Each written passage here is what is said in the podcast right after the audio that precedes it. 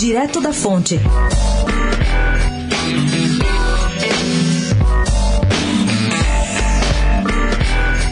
Aliviada, dizendo-se exultante ao fim da cinematográfica e bem-sucedida fuga do marido, Carole Gosno faz para a coluna de Beirute um balanço pessoal. O executivo Carlos Gosno não fugiu da justiça, mas fugiu da injustiça japonesa, segundo ela. E daqui para frente, acrescentou nessa entrevista, a primeira que deu por telefone após o episódio. Muita gente que for convidada para empregos no Japão vai pensar duas vezes antes de aceitar o convite, pois o que aconteceu com Carlos poderá acontecer com qualquer um, disse Carole.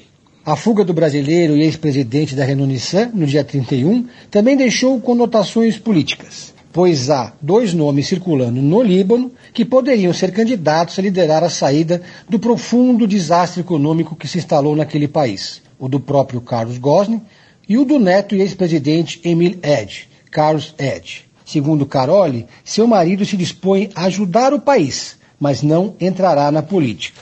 Carlos Ed diz o mesmo, que pode ajudar de fora, frisando que abandonou em definitivo a liderança da Frente Nacional Católica e que hoje só se dedica aos afazeres. Ao falar da, entre aspas, injustiça contra Carlos, Carole acrescenta: infelizmente o Japão tem esse lado negro, assim como a União Soviética tinha e a Coreia do Norte ainda tem.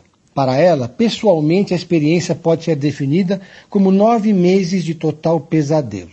Pedro Venceslau, especial para a Rádio Dourado, direto da fonte.